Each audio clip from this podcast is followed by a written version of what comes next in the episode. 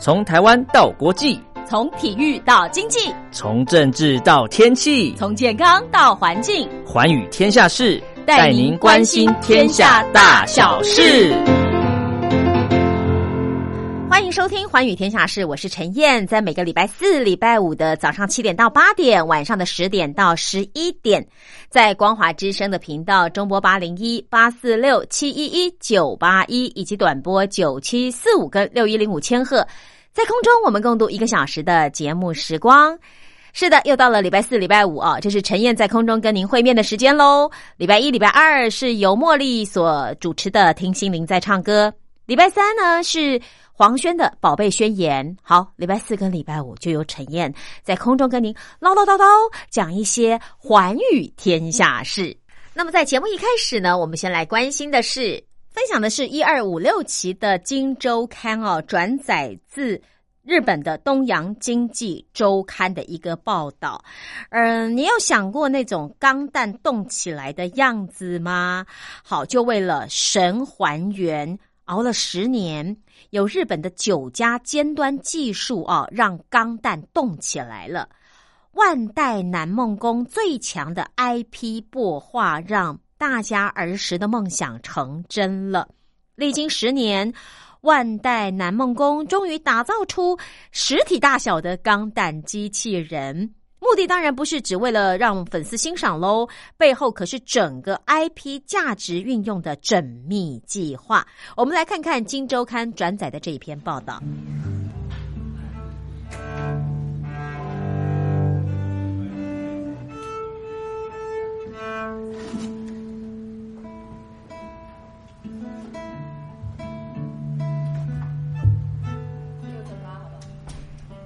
实体大小会动的钢弹，在千呼万唤之下，最近终于诞生了。这是为了纪念人气动画《机动战士钢弹》开播四十周年，在日本横滨山下码头推动的建造计划，是由日本玩具大厂万代南梦宫控股旗下经营娱乐设施与玩销玩具销售的子公司哦所负责执行的。好，那么这个旗下的子公司呢，就是 Evolving G 啊，它的社长佐佐木星在二零二零年十一月的记者会上说：“我们集结了各领域的专家和日本的技术，才完成了这一座会动的钢弹。希望透过它，可以尽可能的为大家加油打气。”展期会到二二年三月底为止。那如果你要入场去看这个会动的钢弹，得要事先预约。而且从二零年十二月十九号开放参观以来哦，哇哦，这个门票可是非常抢手的呢。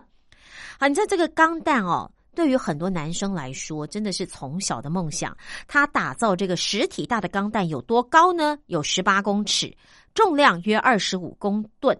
全身有二十四处的关节，装有驱动马达，可以让四肢跟头部来活动。而且它的外观虽然取自动画中登场的第一代钢弹 RX 七八，但是为了让动作顺畅啊，其实有做了一些调整。好，那么也许你会问哦，到底干嘛要做这个会动的钢弹呢？其实这个计划哦，正式的名称叫做“钢弹全球挑战”。目的就是要重现动画里头设定的大小，而且是以动画版原作者富野由悠纪为中心，交由三名总监来主导设计与制作。来自日本乃村工艺社的川原正义也参与过零九年的战力钢弹计划，而这一次呢，他负责设计跟统筹。他说啊，战力钢弹完成的时候，很多人都跟我说，希望有一天也能够让钢弹动起来。你看，大家的想法越来越多了哦。本来只是说做出一个呃真实版的、真正版同尺寸大小的钢弹站起来以后，就跟你说，来，我希望这钢弹能够动起来。不过啊，这个川原正义说啊，哎呀，我现在完成了这份长达十年的功课了，我终于让它站起来了，会动。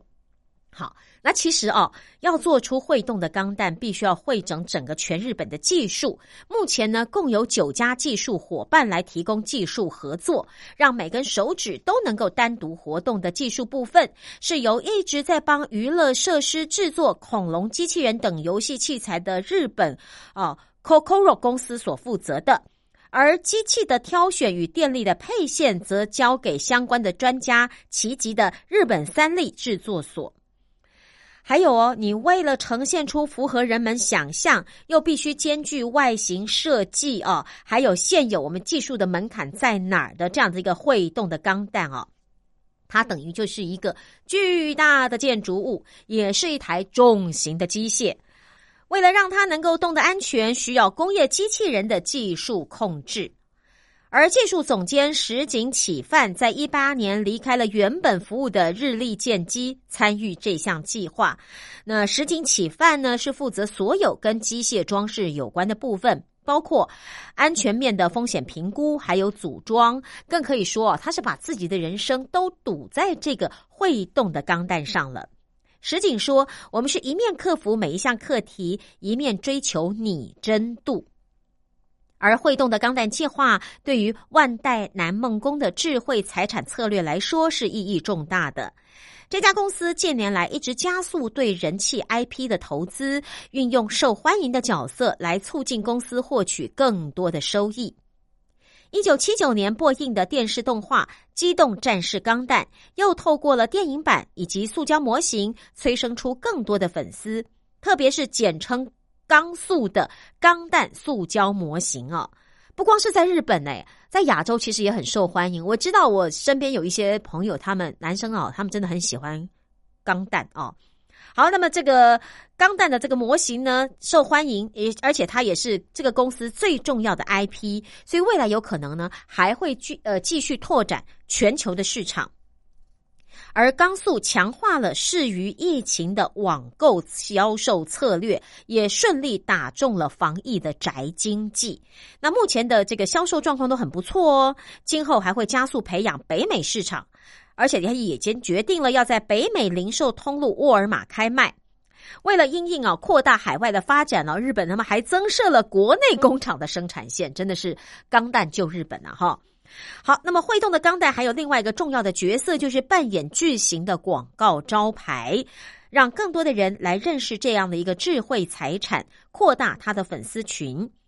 虽然他们公司还没有公开这项计划的总建造的成本，但是光是门票收入啦，哦，还有当地的周边贩售啦，甚至餐饮事业等等哦，都可以在展示期间为该公司挹注不少收益哦。我们说了哦，它是从。呃，去年的十二月十九号开始开放参观，到二二年的三月底为止。我相信疫情应该对这个参观钢弹不受任何影响吧？好，应该不会有任何的扣分吧？哈，大家呃要去的话戴口罩了啊。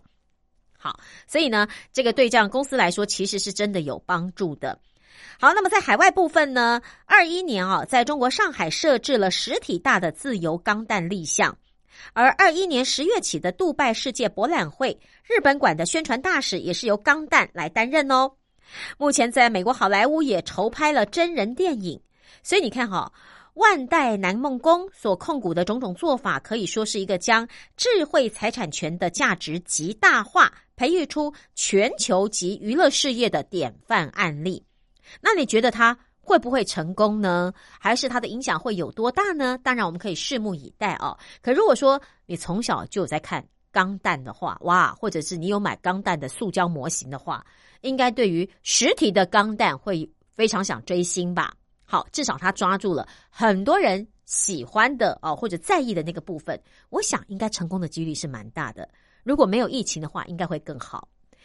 好，那么有关于《金周刊》在一二五六期分享的《东洋经济周刊》，神还原熬了十年，集结日本九家的尖端技术，终于让钢弹动起来了。这篇报道。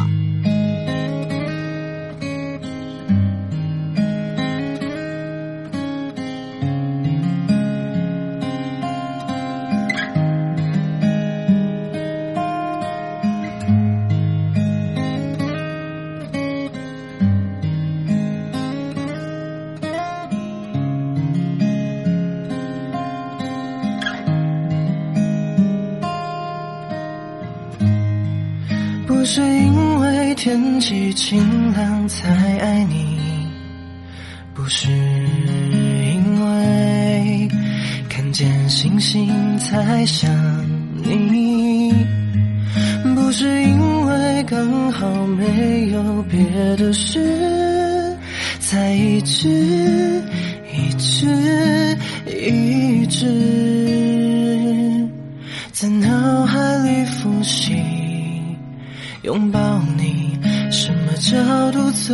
可是？其实我常会想象我们老了的样子。左边牵着手，右手拉小狗，可能还有很多小孩子。其实我不是因为好天气才这么说，牵着你走过大雨声水花的路口，也是我一样喜欢的梦。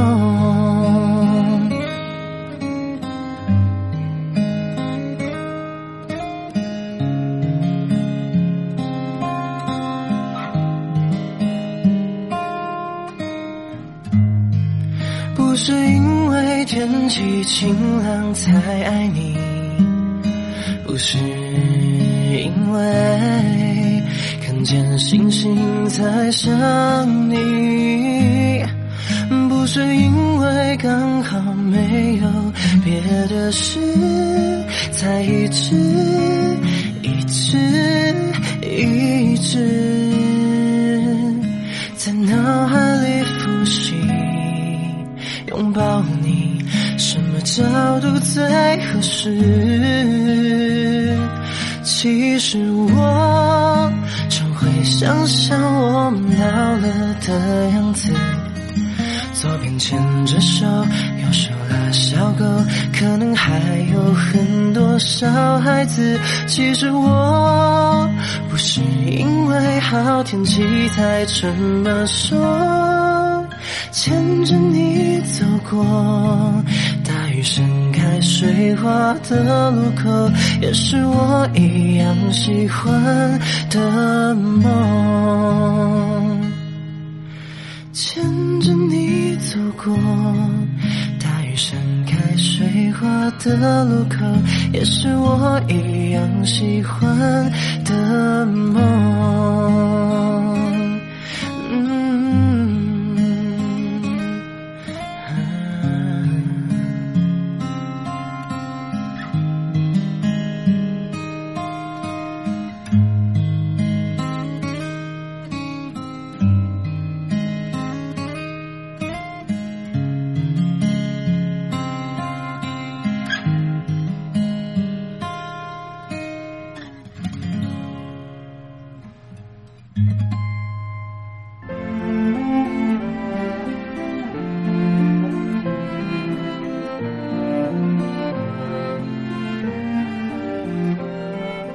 最暖心的声音，光华之声。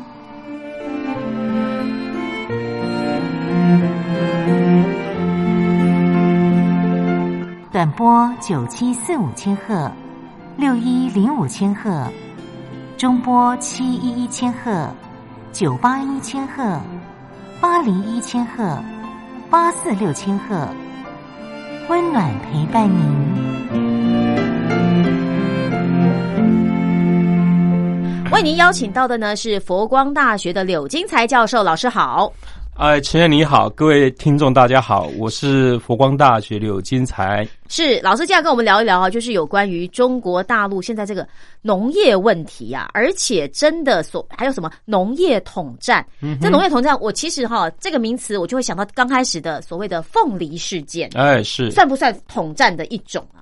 呃，如假果设是假设凤梨是好的啦，我们现在前提是说，哦，当然之前前面的可以这么说嘛，哦，对。但是等到最后凤梨假设出了一些问题，哦然后它真的是有原因凤梨啊、不再呃输往这个中国大陆了，是。那么导致台湾内部呢，在这个凤梨事件上。既然会讲凤梨事件啊。那就等于说，显然它造成我们的国内的农产品营销啊、产销之间的一个问题嘛。嗯哼，好哎，可是老师照理说哈，如果以中共的角度来说，应该是我要入岛、入户、入心嘛。嗯我这时候怎么可能因为小小的一个凤梨坏的凤梨，然后我就全面不进口你的台湾凤梨，反而得罪了更多的台湾农民或台湾人心？这个不是有点嗯哼本末倒置的做法吗？呃，这就要看大陆在对台政策方面，其实它是有些弹性了哈。嗯它有时候是非常的怀柔的，那有些时候相当的呃，采取限制性的措施的啊。比如说，我们在讲凤梨这个事件啊，避呃不再呢这个输往中国大陆，对不对？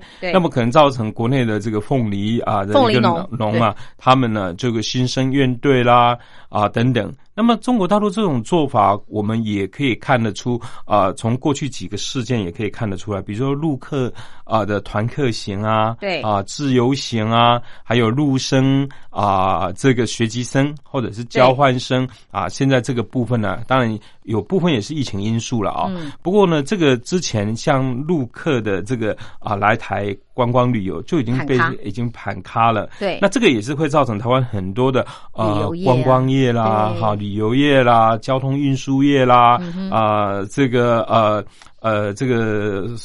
带的这个呃这个叫相关的对相关的产业，对全部对哎对。呃，这个部分的一个影响呢，其实就会导致相关各行业领域，他们会对呃这个台湾政府呢产生一些不满。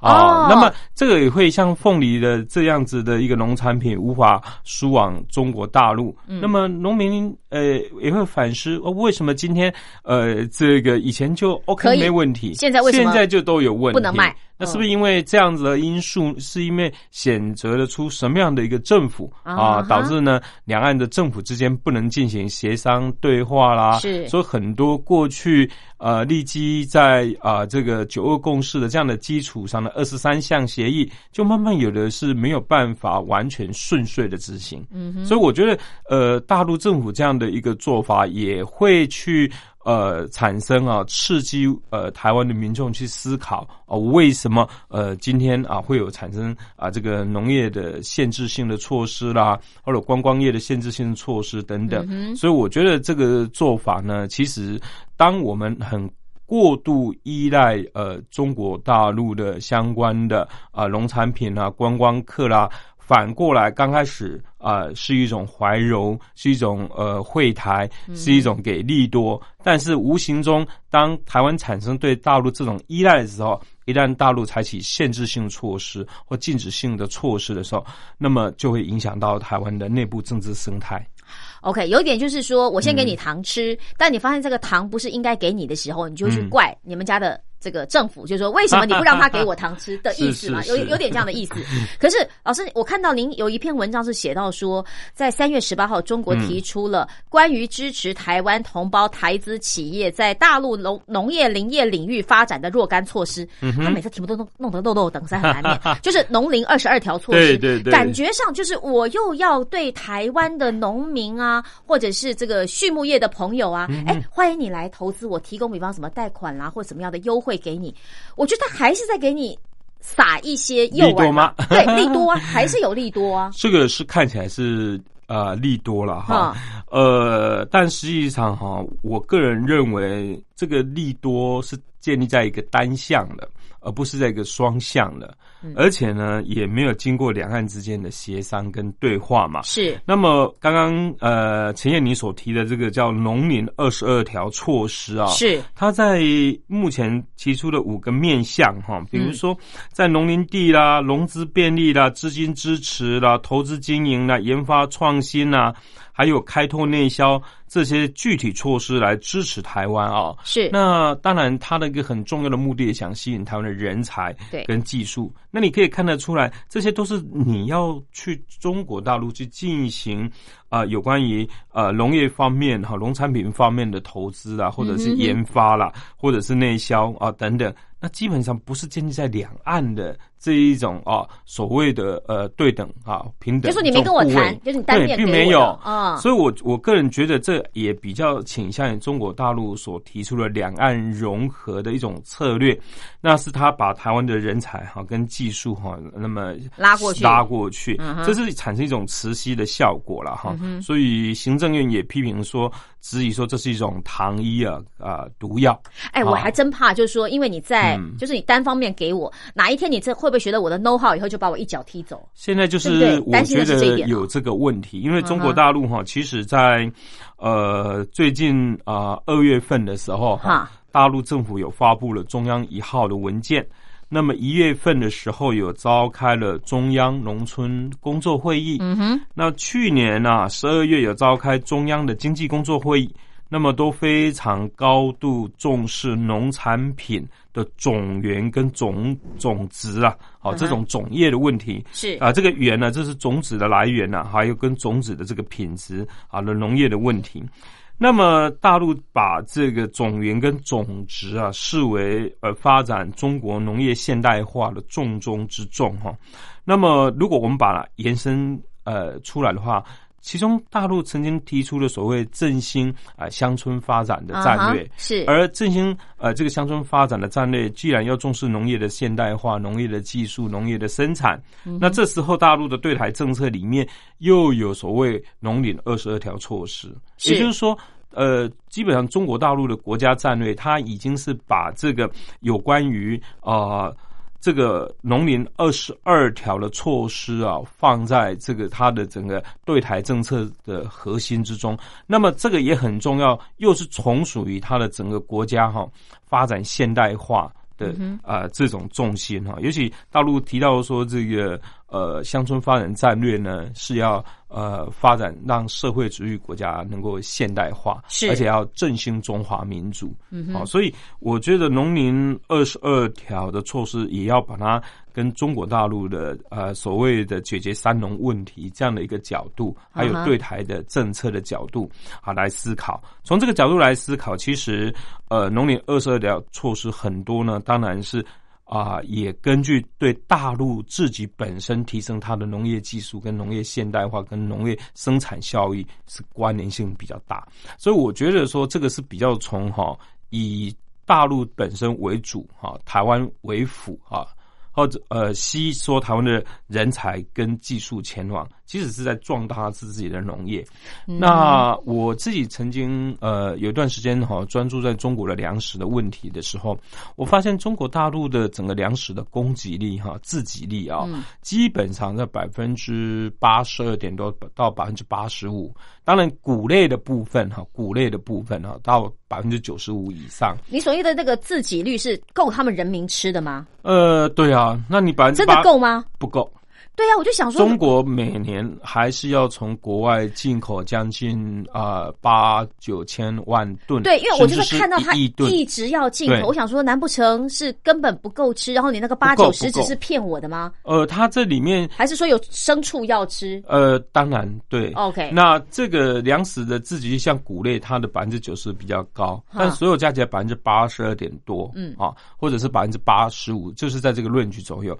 那这样子，它每年都要在进口将近一亿吨呢。你就知道它的量有多大哎、诶，那当然它的生产效益的问题，因为整个中国大陆的农民啊，呃，可以说四五亿人啊。那你在生产粮食，又加上中国大陆的土地是采取家庭联产承包责任制，嗯所以土地的规模相对来说比较小，它比较难经做大规模的啊这种呃土地啊规模的农产的作物的经营。就是我家跟我家的，你家跟你对家的，不对？不对如果你说大面积的，我还可以有机器大下去。概内蒙古跟东北地区比较有办法哦这样子，那其他比属于比较东呃东部地区，华东华中这个没有呃办法。就，就比较难。所以你看哦，像美国的这样的一个国家哈，嗯。它的这个生产农业生产人口几百万人，可是它每年呃农产品出口还可以还可以多的出口。八八八九千万。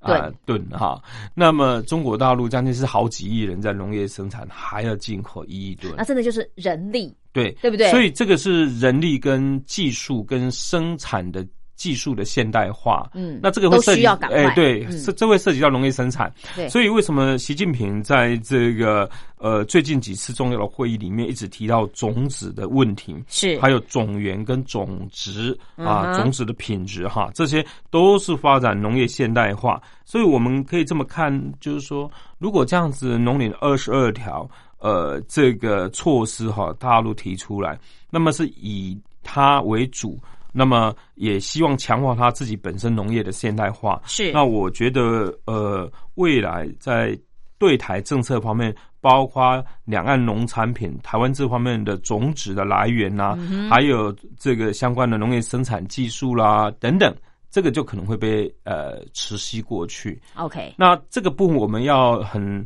了解，就是说，其实呃这样的一个做法哈，呃，为什么说名为会台，实为立中哈？这种呃措施，那其实我们也要很关注的说，即使到中国大陆去进行有关于农业方面的生产，还是很多的一个风险呐。因为大陆现在的土地相对价格也比较昂贵嘛，啊，人力的资本的成本也比较高嘛。可是我如果今天要拉你台湾的农民来，他一定会有一些会台的优惠税税费嘛？对对对，土地也会优惠嘛？对对对，他一定会没错。就像以前不是搞一个什么清创园区之类的？对。这个中国大陆过去曾经 为了想要吸收台湾的资金跟技术啊，那么协助大陆发展啊它的农业啊，那么有提出很多的利多的措施啊，比如说在一九九七跟一九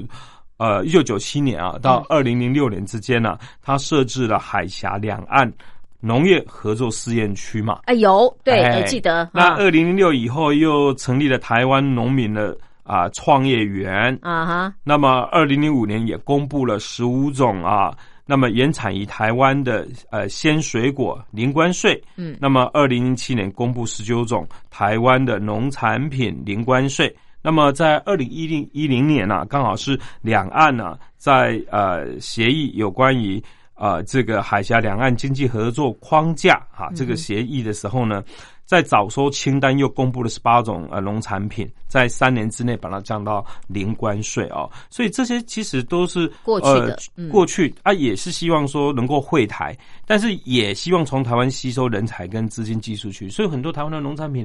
呃，这个到中国大陆去生产，嗯。那这个将来可以理解，一旦在中国大陆它啊这个种好了，种好了，呃，产品生产了，它一定要往外销。那它可能会透过这个过去像小额贸易了、走私这种方式，那也会影响台湾农产品市场。会啊啊！如果透过说在呃输往国际市场。那等于说，这个跟我们的农民抢外销市场，对对，我就记得是那个海南的什么巴乐，是不是？啊，对不对？好几十年以前就是这样子，他请台湾的农民去种，种的又很开心，因为气候跟台湾又差不多。其实这个很多，因为中国大陆不管是巴乐凤梨啊，像这次这种金砖凤梨啊，不是到海南也去生产嘛？对，然后又到广东也都发展起来了。对，好，那等他这边都发展起来的时候，他对台湾的这个需要性呢，就相对会降低。就对，第一个我可以不跟在。台湾买了，对不对？再来就是我还外销国际，抢你台湾本来的外销市场。对。对啊，然后我记得不止这个，包括那个鱼有没有？石目鱼不是有一段时间也是大量的收购，然后我还记得那时候选举说，哎，石目鱼的这个渔民啊，用脚投票，就是都没有投给他们，还是投给民进党的那个候选人哦。那段时间我记得也在大陆内部引起一些讨论，说，哎，这么大量的优惠，台湾的农渔民到底有没有用？好，所以待会音乐过后，我们继续回来探讨这个所谓的惠台措施。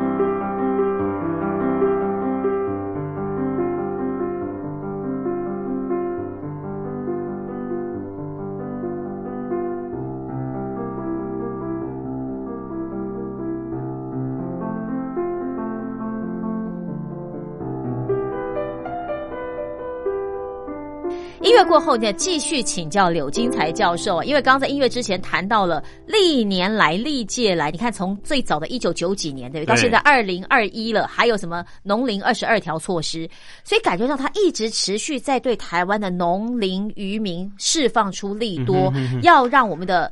技术 know how 看能不能够呃。被转移到大陆去，去帮助他们的生产，当然就是所谓的惠台利中啦。可是我很好奇的是，这么多年下来，该会的也会了，该立的也立了。那现在有搞一个什么农呃二十二条，嗯，哈、是是怎么样？是之前会的立的都不够多吗？还是也要加大力度？啊，我觉得哈、应该是加大力度的角度来看啊，嗯，因为我觉得中国大陆从总体上来讲，对两岸的农业交流跟合作呢，是采取一种啊，呃，这种呃统战的角度。那他当然希望吸收台湾的人力跟台湾的资金，以及台湾呢在这方面良好的这种农产品的种子啊、嗯等等。那所以呢，呃，如果说可以创造呃农业方面哈，呃加台加大会台的这种呃力度哈，嗯那当然它会对啊、这个农民会产生一种呃向心力的作用啊。是对，那我个人觉得，当然大陆的做法哈，过去这种所谓的呃加大力度会台啦，想要吸引台湾人民不是也的是有用的吗？对不对？呃，这个往往也被大陆自己本身所采取的一些方法又抵消掉了啊。比如说，你金鸡多飞来几次嘛，你外交哦在多打压几下。几下嘛，啊对不对？然后你这个本来过去两岸农产品呢，在这个部分啊，嗯。呃，我们可以输往呃输输输到别的国家。到中国大陆去，是。那这个都是很好的。但是等依赖到某一种程度，那么以这样的一个理由啊，那么呃，我觉得说，就就像有些专家讲的，像这次凤梨的问题，如果哪一批有问题，其实也可以啊、真正的这个两岸之间哈啊，来作为一个检疫啊就是你针对那一批有问题的，你告诉我，我来查嘛。对对对啊，你又不讲，那你台湾的农产品销往这个国外，或者是说日本，没有什么太大问题，怎么会到你那边特别有问题？哎，对，那如果有问题，这个部分就把它拿出来提，否则呢，单纯的简易的农业简易的问题就会演变成啊政治性的问题，是而这种政治性问题，我们很明眼人在看呢、就是说。两岸的农业交流还是陷入到九二共识的争论了啊、哈，也因为过去这个呃呃，我蔡总统执政以后呢，那蔡总统也不承认这个九二共识啊。是那么呃，这个大陆方面呢，从这个呃两岸的观光客的减少啦，嗯还有这个陆生来台减少啦，嗯，对不对？那现在呃农产品方面的这一种呃禁止啊、输入，这个变成啊会让人家联想跟九二共识说无关，这个也很难。对，啊，那么呃，之前呃，两岸是走呃双向的融合，那现在走了一个单向的融合。那单向融合的一个结果呢，我们也观察出来说，过去啊啊，比如说呃，现在两岸的城市交流还是维持有一个比较最低限度的交流哦。嗯，比如说二零一六年呢、这个泛蓝的执政党啊，泛蓝的政党啊，那么执政的八个县市首长就曾经到中国大陆，对对对对，那时候刚上台的时候，对不对？哎，这个进行两岸交流，而且可以独享到农产品啊，是采购等八项利多啊。那么二零一九年呢、那么泛南获得十五个席次的地方执政，那其中呢，高雄市市长当时候的韩国瑜市长哈、嗯也率领啊这个团队呢赴这个港澳中呢进行城市交流，那么及进行农产品的采购销售，是维持呢两岸最低限度的农业交流与合作。所以我们这样看呢、显然双向的交流减少，但是单向的这种还是存在的。所以中国大陆其实它对于啊这一种呃两岸的农业合作跟交流，并不是很啊采取很反对，而是呢呃我觉得说在这一次的农林二十二条措施，是他想要再加大力度，那么。呃，而采取单向融合的方式，嗯那么某种程度有些农产品未能输入中国大陆，那么就像啊，这个学生未来台、陆客未来台，现在农产品没有办法输入大陆。如果说呃，假设今天是凤梨不能进去，是。接下去是芭乐不能进去，对，大家就在说，接下来又是什么什么什么荔枝不能进去啊，很多的呃是一个系列措施都出来，这样就很难让人家认为说只是单纯的这种检疫的问题，而不是因为政治上的这一种压制跟打压的。可是大家会觉得说，哎，你好像今天就是针对这个，然后呢，哎，我们得已经预期了你下一次会针对什么。可是你现在正在针对的过程当中，你又告诉我，我有会台的，我有二十二项的，我有什么的？嗯，我觉得如果我是农民，当然了，我要能够赚钱很棒，可是我还是会犹豫，哎，会不会接下来其实你也是把我的东西封锁掉？是啊，对不对？所以我觉得中国大陆在这方面一定要考虑到说，呃，单向的融合或者提出单向的利多。是。那么如果说在欠缺两岸对话跟两岸交流的前提之下，啊哈，那么呃很多的呃会台的措施呢，并没有被啊台湾政府所认可。那么，呃，台湾内部也对这样的会台措施产生疑虑啊，甚至认为是所谓的糖衣毒药。对，那这样子，呃，两岸就没有办法来进行很健康化跟很正常化的农业合作跟交流。对，所以这样子，即使想要去投资啊这领域的，那我想他也没有办法非常信心满满的。嗯哼，因为在两岸的政府哈都不是一个。啊，对等协商，而且啊，对这样的政策都认可的情形之下，也可能会产生一些风险。是，所以哦，它还是有它的风险在的。那只是说这个风险我们能不能够承受？而且你的风险到底是在什么前提之下弄出来的？那或者是说，你今天真的想要会台立中好了，你为什么不跟台湾相关方面的单位或负责人？去谈呢？是啊，我我我我是觉得说，不要把九二共识就无限上纲了哦。九二共识这个问题，过去你说好涉及到，比如说政治性上的协商或协议，如果说需要一个政治前提，对，当然我觉得那是一个另外一个层面问题，是那属于事务性的、功能性的、经济性的。可以不必涉及到一些政治上的前提啊，或政治上的一些啊这种意识形态的争论嘛，嗯。纯粹这些都是有关于民生啊方面。那如果说因为民生方面，或者是两岸在农业也好、教育呃文化方面，都可以进行很正常化、很健康化的一种交流跟合作。那人民自然就有亲善的关系嘛，有亲善的关系以后，大家对很多的未来的发展就会有共同的愿景，对。啊，那么就可以在一种比较没有戒心的，而且不敌对的，嗯，呃，或者是没有政治动机的前提之下呢，啊，可以进行哈双方人民关系的改善，好，OK，啊，那我觉得这个部分呢，反而是一个比较重要的。好，那待会儿因为过后，我想问老师，就是说，好，面对中共这样子一直给你会台啊、利多啊，我们的政府到底有可以有什么样的作为啊？那又应该怎么做，去真正的，好，假设是真的是对农民有用的，是不是可以去帮助农民赚到这一块？又或者是说，用什么样的方式去达成两岸至少在农业这上面可以有什么样的合作的某种程度下，还是可以保障我们农民的权益？我觉得这个比较重要。好，因为过后我们继续回来。是是。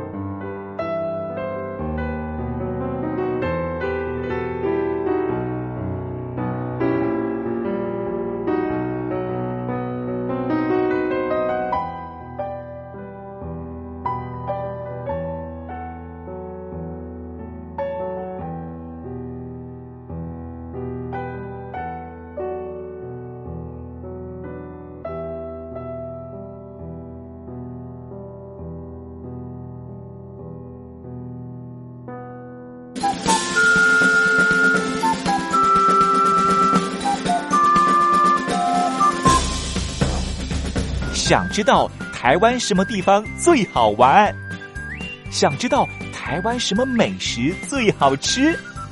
想知道两岸发生了什么大事吗？您想要的，我们都有。收听光华之声，丰富您的人生。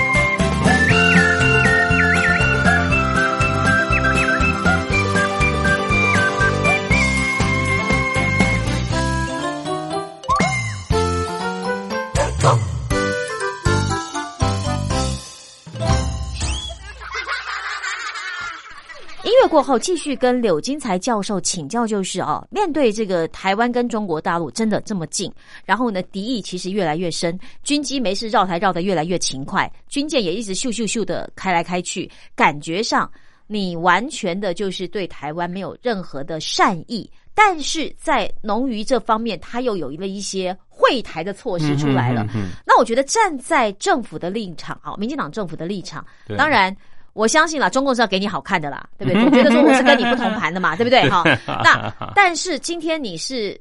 执政执政者，那我觉得你就必须站在人民的立场，在保障自己的权益，同时也不要委屈我们的情况之下，是是，可以帮农民跟大陆争取到什么呢？对哦，我觉得哈，真的两岸应该回归到对等的啊对话哈跟协商了哈。那大陆在农业的交流跟合作哈，呃这样子的议题上，如果过度的这种统战的思考啊，是。那么想要的是呃解消啊这个呃台湾呢、这个民民众对政府的支持，嗯，那么其实反而台湾的政府也可以啊、运用反统战的策略啊，是。结果让这个农业西进啊这种磁吸效果磁吸的效应把它下降下来，是。那这样子，呃，大陆的呃这种所谓拉力，呃，跟呃台湾政府这边所产生的解消的这种作用是，是那么两岸的农业的交流跟合作呢，就很难啊、健康化跟正常化。嗯哼，所以我觉得两岸应该还是要回归跟对话啊。比如说现在你说国台办跟陆委会没有办法对话，对那海基海协没有办法对话。但是两岸当局也可以委由相关的专业团体、嗯行业协会啊，那么来进行。啊，比如说农产品这一块的这个输出入的一个问题，是。那是否啊这个台湾的凤梨呢有检疫上的一些问题？那这个部分呢都可以委由啊各个专业的啊协会啊来进行彼此之间的对话跟协商。哈，嗯不要说因为这样子就是单方啊就出了一个啊一纸公文。啊，就是说对。呃自即日起啊什么时候啊就呃某种农产品啊那么限制进入大陆，那这样不这样的做法，大陆的做法也会引发台湾农民的反弹。是啊，那台湾的农民呃，这个到底是会反弹大陆政府，还是最后会反弹台湾政府？这还很难说对啊。我个人也认为这这个有时候用这种方式的话啊，反而啊未蒙其利啊，先先受其其害对，嗯而且中国大陆真的也不要说想要借这种同等待遇啊啊，或者是建立农产品的国家标准啊是这种手段呢、想要来矮化台湾呢、啊，这个这个相关的这个农产品的一个措施啊。那我我觉得这个部分呢、就是说，呃，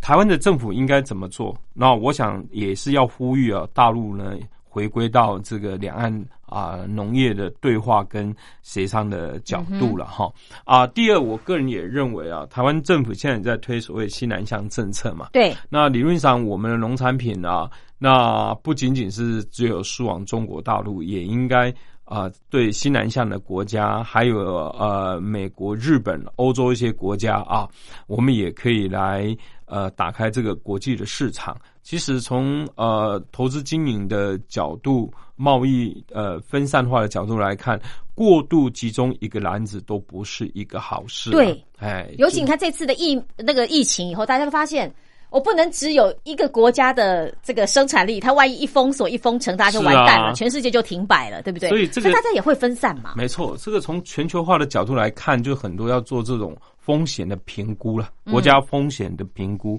另外呢，我个人也觉得哈，我刚刚。呃，在我们采访的一刚开始，我就说到中国大陆在最近的几个会议里面都非常强调有关于种子的来源，对跟种子的品质，对还有这个农业技术方面的问题。那台湾呃，面对呢这个大陆呃所谓农林二十二条啊、想要吸引台湾的人力啦、技术啦，或者种子啊、种子啦，我觉得政府。应该现在对两岸的涉及到台湾的嗯呃农产品啊的法规，应该再重新检视啊。是，那尤其是植物的品种啊，跟这个种苗法啊，这个通过后啊，即使在民进党政府第一次执政的时候，就已经通过了这个植物品种啊及种苗法。是，那么在第二次执政的时候，在二零一八年啊，嗯，呃，也修订。那么，但生效的状态却是陷入不确定的状态啊。呃，现在呢，呃，尤其是这个呃植物啊、品种及种苗法哈，是修正公布之第四条条文啊，嗯它的实施日起由行政院来定之了啊，所以这个等于还没有确定，所以我我个人也觉得说。这个法其实政府也在二零一八年就很快的应验哈，嗯，那这个对于台湾的这个农产品的品种跟种苗会达到保护的一些效果。那相关的这个农委会啊，嗯呃，针对这个法也还有很多的执法啊，比如说基因呢、转植植物输入许可办法啦，嗯还有呢，就是呢，植物品种审议委员会组织啊及审查办法相关的法律，其实配套哈都蛮完整的。但我觉得呢，我们应该因应啊，大陆在这个农林二十二条措施以来，是否有新的一个啊对台的政策的呃这个策略？那我们在相关的制度跟法律上必须加以因应。也就是说我们已经有法了，但是说这个法够不够说？它因为他又出出多出了一些政策嘛，对对不对？对那我有没有办法因应？因为毕竟你知道我们在那个苗圃啊，或者是畜牧或者养殖上面那种基因改造啦，对，然后养殖培育新的种苗，不管是鱼也好，嗯树木也好，甚至稻米也好，我们花了很多的心力耶。是，那中国大陆现在对种苗跟种子又特别重视，而且它是在呃二零二零年十二月跟今年二月啊、跟三月之间嘛，所以它的政策比较新的方案、新的策略是现在啊、更进一步出台，但是我们的法令的修改是二零一八年嘛，哈、嗯。那当然，二零二零年哈，去年一月六日啊，我们已经完成了植物品种跟种苗法的实施细则。那我想针对中国提出啊，这个拉拢台湾许多的农业，那我们各部会哈，呃，有必要从法制面跟制度面哈，以更积极的态度啊，那么来重新啊，这个呃检视啊，那么加强我们啊对于新的品种啊、新的技术啦、嗯新的产品的智慧财产权保护，那政府也可以来帮助我们的一些业者啊，比如说很好的种苗跟种子啊，如何申请啊这个。啊，产品的这个专利，或是向这个国际智慧财产局呢提出商标注册啊等保护措施。那这样子，呃，能够做到这个智慧财产权啊跟专利权的保护呢，其实呢就可以台湾掌握有关键核心性的农业的技术或种子跟种苗。那这对于我们农业的转型呢？啊，还有呃，把农业的利益真正啊留在给呃台湾本地的农民啊，我想这个是蛮重要的。这政府是倒是可以这方面来做、啊。对对，而且我觉得说你要鼓励，比方说农民我去研发，研发出来之后呢，还要保障他的研发出来的权利。虽然这个地方有什么农林所啦，有什么稻米试验所去是做很多的事情，嗯但是他们也都是无偿的，或者是有有部分的慢慢试出给一些农民试种，OK 了，我们再推出。对那这些农民握如果握有这么好的基因，那你要如何保障他的权利？甚至说。我在国际注册，那你你大陆就算学去了，你你也没有办法立刻使用，对不对？我觉得制裁权，尤其在之前美国不是制裁权吗？我觉得智慧财产权这个是很重要的事情。那你生产这些东西，它其实也是很重要，对。要填饱肚子的。而且个别人到中国大陆是进行投资啦、种植，嗯对。你看像比如说一个凤梨就过去了，那一个芭乐就过去了，啊对。鳗鱼就过去了，养猪就过去了，是。啊，事实上我们应该台湾呃政府对于很多的这种农产品啊，哪些是到大陆从事投资或技术合作，是。应该要有一个呃禁止类的呃或者是农产品的一个项目，呃，当然目前有了哈，但是有四百零九项，这些我个人认为都是要